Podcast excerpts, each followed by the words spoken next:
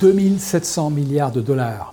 Tel est le coût annuel de la corruption dans le monde, soit grosso modo le PIB de la France. L'une des réponses possibles à ce phénomène terrible consiste en le lancement d'alertes. Il s'agit de la divulgation d'informations confidentielles dans l'intérêt public. Ce thème est devenu un sujet crucial dans les entreprises d'aujourd'hui, en France comme dans le monde.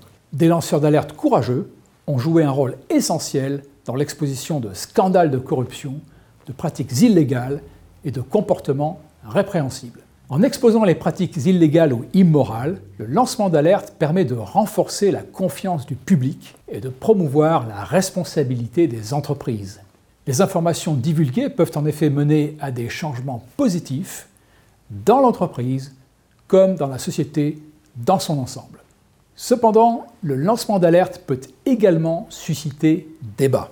Le lancement d'alerte est généralement motivé par un désir de transparence et de responsabilité.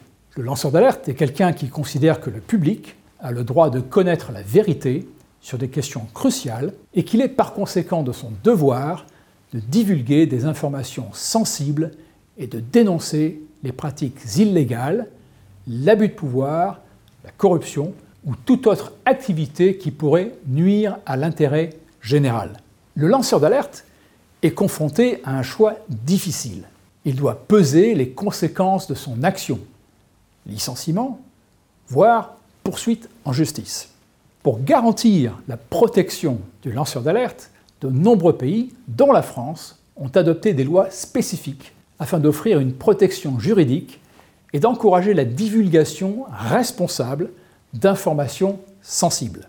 L'entreprise doit désormais fournir un canal confidentiel et sûr par lequel signaler les irrégularités sans que le lanceur d'alerte n'ait à craindre de représailles excessives. La loi relative à la transparence, à la lutte contre la corruption et à la modernisation de la vie économique, ou loi Sapin, mise en place en France en 2016, vise à protéger ces individus courageux qui risquent souvent leur réputation et leur carrière pour exposer la vérité.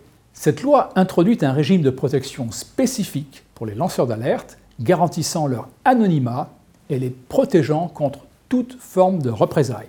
L'objectif est ici de favoriser la divulgation d'informations pertinentes sans craindre des conséquences préjudiciables pour les personnes impliquées. La loi Sapin instaure également des mesures pour encourager les entreprises à mettre en place des mécanismes internes de lancement d'alerte. Les entreprises de plus de 50 salariés sont tenues de mettre en place un dispositif permettant aux employés de signaler de manière confidentielle et sécurisée des comportements illégaux ou contraires à l'éthique. En conclusion, cette loi marque une évolution significative dans la reconnaissance de l'importance des lanceurs d'alerte dans la société. Elle témoigne de la volonté des autorités françaises de protéger ceux qui choisissent de se dresser contre la corruption, les abus de pouvoir et les autres comportements illicites. Grâce à cette loi, la France se positionne comme un acteur engagé